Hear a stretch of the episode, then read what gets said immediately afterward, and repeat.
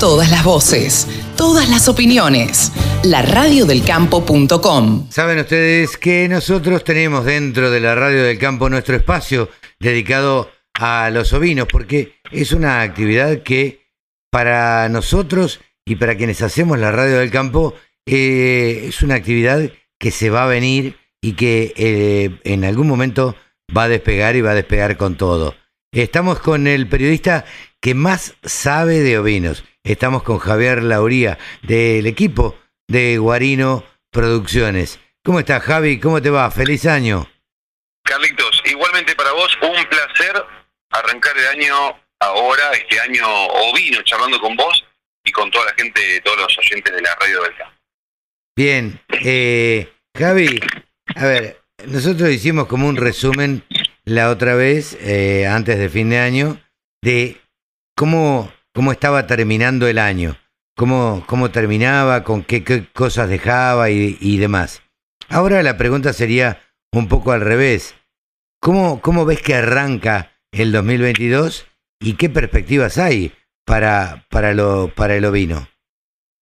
Hay varios, yo voy a tirarte algunos títulos Sí. o, o indicios y después me decís por dónde desarrollamos, porque es bastante lo que se viene. Y tenemos para hablar media horita, pero no quiero robarte media hora porque tenés siempre gente muy calificada y por respeto a, a ellos, yo creo que soy el, el, que esté- el que tiene menos trayectoria y experiencia y, y creo que se merecen ese espacio más que yo, sin duda. No Así es que, así. No es así. No te, favor. no te pobretes, no te tires abajo. Bueno, gracias, gracias. Este, Eh, uno de los de los Sí. más importantes desafíos son la ley ovina. ajá, bien. Eh, eso, y te lo resuelvo, o mejor dicho, te lo resumo fácilmente. El presupuesto que se pactó en esta renovación de la ley ovina es de 850 millones de pesos. Ahora, gran problema, gran. Todavía, todavía no tenemos presupuesto 2022. Ah, caramba. Entonces, se prorroga lo que eh, se había definido para el 2021. ¿Qué significa? Que por ahora el presupuesto de la ley ovina es de 80 millones de pesos, más el recupero de los aportes reintegrables. Claro. Ahora, eh, si no se aprueba el presupuesto, ¿qué va a suceder? Eh, vamos a ir con esos 80 millones de pesos, a Sí. menos que por decreto o por ley de algo o de alguna otra forma, algún instrumento que no creo sinceramente, eh, o algún instrumento o a través de fondos del ministerio, de otra manera, se destinen eh, para poder acompañar esos 80 millones de pesos que los comparamos con los 80 del año pasado y son 40, o sea, 40 del año pasado. Sí, sí, sí. Fácil. Bien. ¿Qué? Esa es la gran problemática, la más importante desde el punto de vista productivo a nivel geográfico nacional. Claro. Ahora, ¿con qué nos vamos a encontrar este año? Nos vamos a encontrar, yo estoy bastante seguro que el valor que oscila entre 1.1 kilos y 1.6 kilos, que son las diferentes métricas que tienen para considerar el consumo de la carne ovina per cápita a nivel anual por ser humano, Sí. en Argentina, eh, yo veo que está más cerca del 1.6 y quizás lo puede llegar a superar, o sea, de un kilo 600, que de un kilo 100. Para Mira. mí, el consumo mejoró, aumentó, no de forma eh, violenta, para decirlo de una forma directa, eh, pero sí un poquito. Yo creo que la gente se animó un poco más y ya lo hemos charlado, hay varias marcas, varios varias eh, firmas que están comercializando y eso va a mover un poco la balanza. Claro, pero, No. pero lo que hablamos siempre, no están comercializando eh, el corderito. Están comercializando, eh, El digo, están comercializando eh, por, por trozo, el troceo, digamos, ¿o no? Exactamente, el corte. Y esa es la parte más, más linda, porque Sí, claro. el cordero lo consumís en el campo, 10 personas alrededor, se terminó. Sí, sí, a lo sumo conseguís un cordero y lo haces por acá, este, si tenés un lugar, pero si no, imposible. Pero una, un garrón, una paleta, eh, un costillar, ya de un cordero un poco más pesado, que lo tenés. Yo ahora tengo, abro mi, mi heladero y tengo dos piezas de lomo. Ah, mira, o sea, de un cordero mediano, no es un cordero pesado, pero tengo dos piezas de lomo. eh, ya la- las compré, ah, claro, las pagué. No es de garrón. O sea, no, no fue, no fue el famoso de la manga. Claro. Esta vez lo, lo compré, lo pagué y, y directamente lo tengo ahí para, para comer. Ojo, yo no soy el que inclina la balanza. Tenemos que juntarnos entre varios para inclinar la balanza. No, Pero- no, ni hablar. Sí. Pero se- mi consumo de carne bovina este año debe haber sido fácil 10 kilos. Mira vos. El mío. Sí, sí, sí. No, no índice Javier. Pero más, índice Javier, claro. más allá de eso, ¿crees que va a, a aumentar? ¿Crees que, que en algún punto va a despegar el ovino este año? Eh, a tan corto No, no. no, porque las políticas, si, bien la producción es cortoplacista, la del ovino, es la más corta, después del, después del porcino, eh, a tan corto plazo no, porque estamos en un país que tiene políticas eh, de- desde un punto de vista por cortoplacista, pero eh, gestar esos cambios son un poquito más largos. O sea, te diría, eh, si esta charla la retomamos dentro de dos años, eh, los números van a hablar por y vamos a ver una, un aumento del consumo de carne. Eh, a, a ver, pero para que exista ese aumento, siempre lo decimos acá en estos micrófonos, eh, tiene que existir el, el corte ovino, sea el que sea, en las carnicerías. ¿Esto se Sí. va a dar? Sí. Sí, y en realidad va a estar, en, un, en una primera instancia, va a estar empujado desde el consumo hogareño. Ah, mira.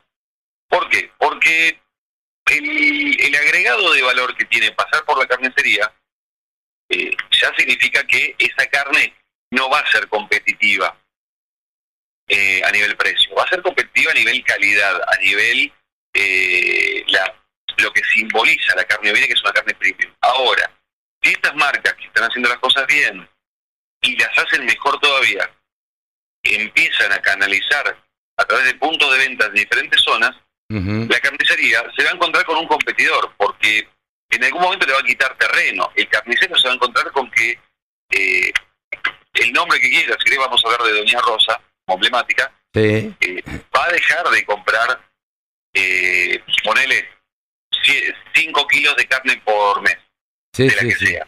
Va a comprar 4. Y en algún momento se van a, o sea, a partir de la pregunta, y a mí me viene a la, a la memoria un capítulo de, de los simuladores, a partir de la pregunta, que todos van a empezar a decir, che, ¿tenés carne bovina? ¿Tenés carne bovina? ¿Tenés carne bovina? Te van a empezar a preguntar. Sí, sí, y el carnicero se las va a tener que rebuscar para conseguir carne ovina para satisfacer esa demanda. Exactamente, y yo te soy sincero, le pagaría a, a gente o les propondría a la gente que empiecen a, a ir a sus carnicerías y a decirle, a preguntarle, que Claro. empiecen a tener inquietud y que el carnicero aprenda a cortarlo, porque hoy en día, barrio eh, urbano, que tiene una carnicería que tiene carne ovina, tiene cortes eh, grandes, o sea, que puede ser el garrón de un cordero liviano que pesa 2 o 3 kilos, o un costillar que no entra en todas las... No entra, en Todo no entra en todos los freezer. Claro, vos necesitas el rack, el famoso rack, que es la costilla con la chuleta, claro. que te la que te la dan cruzada como cuando vos vas a rezar. No Sí, sé si, si sos, si sos religioso, pero cuando rezás cruzas los dedos. Bueno, sí, sí, claro. es el rack de costillas cruzadas y eso te lo venden y es una carne increíble que la podés hacer braseada, la podés hacer a la parrilla, de mil formas y es, pero un lujo. Y ahí, ahí, cuando ves eso, esto no quiero estallarme mucho, pero ahí empiezas a ver la genética. No, no, no, ni hablar. Ni hablar. O sea, Yo sueño con el día que pueda ir a una carnicería y decir, bueno, dame un costillar con paleta que lo voy a hacer a la parrilla. oh, o dame, dame la entrañita, que la entraña de, de cordero chiquita, Sí. finita, Sí, sí, sí. pero bien hecha, dos minutos cada lado, tipo, o sea, tipo como se hace el, el- no el pechito, eh, el matambrito. El matambrito. a la parrilla, que Sí. es 7 y 7, o sea, te haces una entrañita, 3 y 3, No, no, ni hablar. Adobadita, Claro. ni te cuento.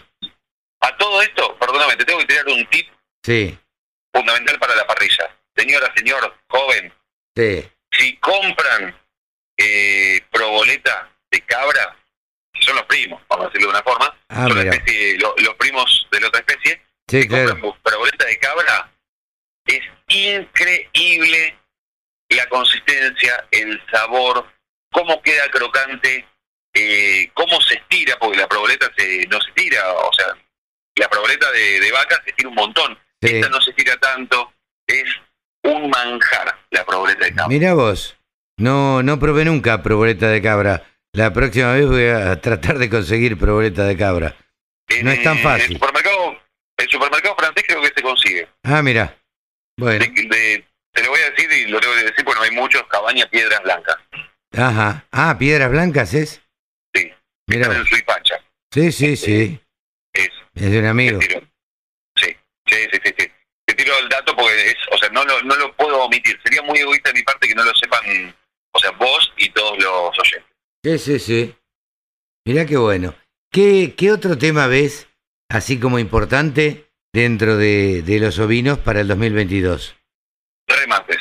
Yo soy muy del remate, a mí me encanta ir a, a remate de ovinos, eh, y tanto de, de ovinos para faena como de genética, y también, y esto a mí, te juro, cuando me lo dijeron que lo estaban organizando, me emocionó mucho, y es el remate de bien. Ajá. No había ahora, o sea, no había hasta ahora un remate exclusivo de vientres. Siempre eran remates que tenías eh, reproductores, pero no vientres en cantidad. Vos tenías un, un macho puro pedigree, puro controlado, hembra puro pedigree, puro controlada, eh, y quizás unas generales para completar.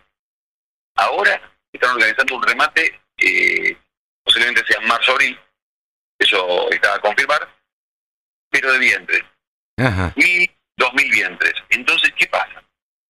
Vos necesitas producir en cantidad, necesitas la fábrica, Sí, básicamente. claro. Sí, sí, sí. No necesitas La fábrica de madre de.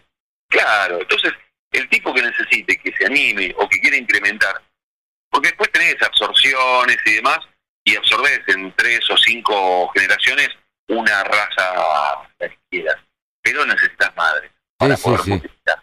Entonces, que impulsen eso me parece excelente. Y ahora, el otro remate, del que hablamos de ovinos para faena, que le da otra forma de interactuar al frigorífico, empieza a generar valores de referencia y como los están organizando en Cañuelas, en Sociedad Rural de Cañuelas, van a dejar el camino allanado para el día en que en el MAG, el Mercado Agroganadero de Cañuelas, incorporen eh, lo que es la, la venta de ovinos, luego de vender durante varias semanas, varios meses, bovinos, vayan al ovino y ahí ya la plaza está armada. Claro. Así que celebro que se organicen esos remates y que no sea una feria para descarte, como ocurre sin desmerecer, sino en la realidad, y le pido disculpas al que se ofenda, eh, pero en la realidad, en una feria vos vas y tenés un descarte, 150 animales, 30 animales, o te venden un popurrí, una, como una turquería, Sí. te venden eh, cuatro ovejas, cinco vacas, dos caballos y dos reposeras del verano. No, no, no, claro, pero poder ir a comprar por lo menos, no sé, 10, 20 capones. Tal cual. Exacto. Exacto. Bien, bien. Bien, o sea que vos lo estás viendo como un año bastante promisorio. Yo creo que furor ovino, y te pongo esta palabra, el furor ovino eh, está en el momento en que empieza a formarse la ola. Y ni siquiera llegó a la cresta, empieza a formar la ola.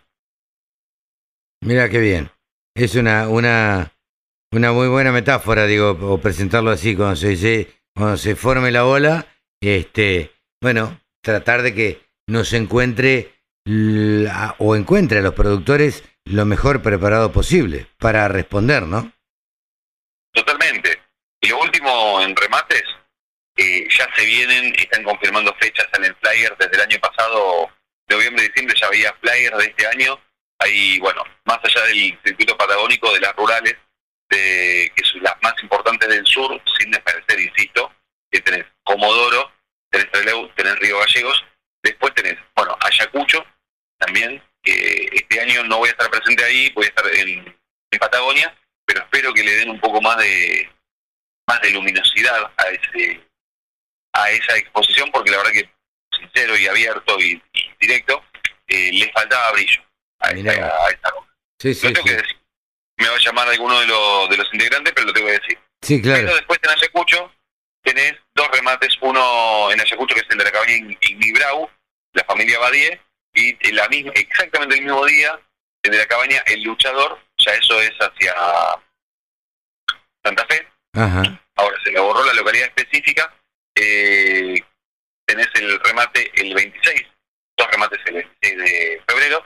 Hace el 19 de, marzo tenemos también el de la cabaña El Zapucay de Orlando Guastalla. Ya a esa altura, después tenemos para abril uno del Tacural. Eh, yo creo que así, en 3-4 semanas, vamos a tener 10 remates de genética confirmados ya antes de fin de febrero. Ahora, fíjate vos que estamos eh, a, recién comenzado el año, digamos, todavía no terminó enero y ya hay proyectada una muy linda actividad. Sí, y a mí me emociona y me entusiasma muchísimo. Escuchame una cosa, para ir terminando, ¿Tenemos valores de carne y, de lana? Les cuento que esta semana se trabajó en los mercados de lana australianos con una oferta de 46.200 fardos, de los cuales se comercializó el 90% se nota una tendencia principalmente europea de buscar eh, lanas procedentes de granjas donde no se hace mulesing o donde se dejó de practicar la operación de mulesing, por lo cual estamos notando también una tendencia a buscar lanas certificadas. El mercado firme en los tres centros se trabajó durante tres jornadas comerciales y dio resultados positivos en prácticamente todas las, categorías, eh, principalmente incrementándose esto en lo que son las lanas finas, superfinas y ultrafinas, aunque cuando estamos hablando de lanas por encima de las 26 micras, ahí a partir de la paridad cambiaria perdieron algo de terreno, ínfimo, pero algo se perdió de terreno. Vamos a hablar directamente de valores para ver cómo se refleja esto en el sistema CIPIM en nuestro país y tenemos que las lanas de 17 micras lanas eh, que están con un 60% de rinde al peine, están cotizando por estos días de la preparto 8,46 y la posparto 8,17, la de 20 micras 55% de rinde, 4,32 y 4,21 la posparto, la de 24 micras y media 60% de rinde, 3 dólares con 2 centavos y 2,98 y la de 27 micras cruza patagónica 55% de rinde, 1 dólar con 60 centavos. Cambiamos ahora, hablamos de lanas no patagónicas y tenemos entonces las lanas de 20 micras, eh, lana merino es una provincia de Buenos Aires, 60% de rinde, menos del 3% de materia vegetal, 4 dólares con 76 centavos, del 3 al 5% de materia vegetal, 4,52 y del 5 al 7%, 3 dólares con 89. Si hablamos de lanas de 22 micras, 60% de rinde, estamos hablando de valores de menos del 3%, 4,10 del 3 al 5%, 3,90 y del 5 al 7%, 3,36. Cambiamos ahora de lanas, hablamos de lana Corriel, 27 micras, seguimos en provincia de Buenos Aires, 60% de rinde, 1 dólar con 65. Seguimos con lana Corriel, pero en zona litoral 28 micras y media, 68% de rinde, 1 dólar con 29. Y pasamos a provincia de Buenos Aires nuevamente con lana eh, Romney de 32 micras, 60% de rinde, 87 centavos de dólar. Hablamos ahora de carne ovina en nuestro país y tenemos valores, vamos directamente a los valores, donde tenemos el adulto de 290 a 380, el cordero liviano 530 a 600, el cordero pesado 460 a 500 pesos el kilo, todo esto hasta acá es por kilo, y el refugo, esto es por cabeza, tanto para faena como para invernada, de 2.750 a 3.200. Todo esto es al productor sin IVA puerta del frigorífico, es decir, a la carne. Y hablamos ahora de región pampeana, con el adulto de 250 a 300 pesos el kilo, el cordero liviano 430 a 530, el cordero pesado 360 a 420 y el refugo 140 a 190 pesos el kilo. Todo esto al productor sin IVA puerta del frigorífico, es decir, a la carne, al rinde, al gancho. Aprovecho la ocasión, habiendo llegado al final de este informe, para invitarlos a sumarse a nuestro Instagram, que es arroba del sector ovinos. También los invito a pasar por nuestro espacio en la web, donde volcamos muchísima información, y es ovinos.delsector.com. Yo soy Javi Lauría y les agradezco muchísimo que estén ahí del otro lado. Hasta la próxima. El sector que más ingresos le genera al país se merecía tener una radio. www.laradiodelcampo.com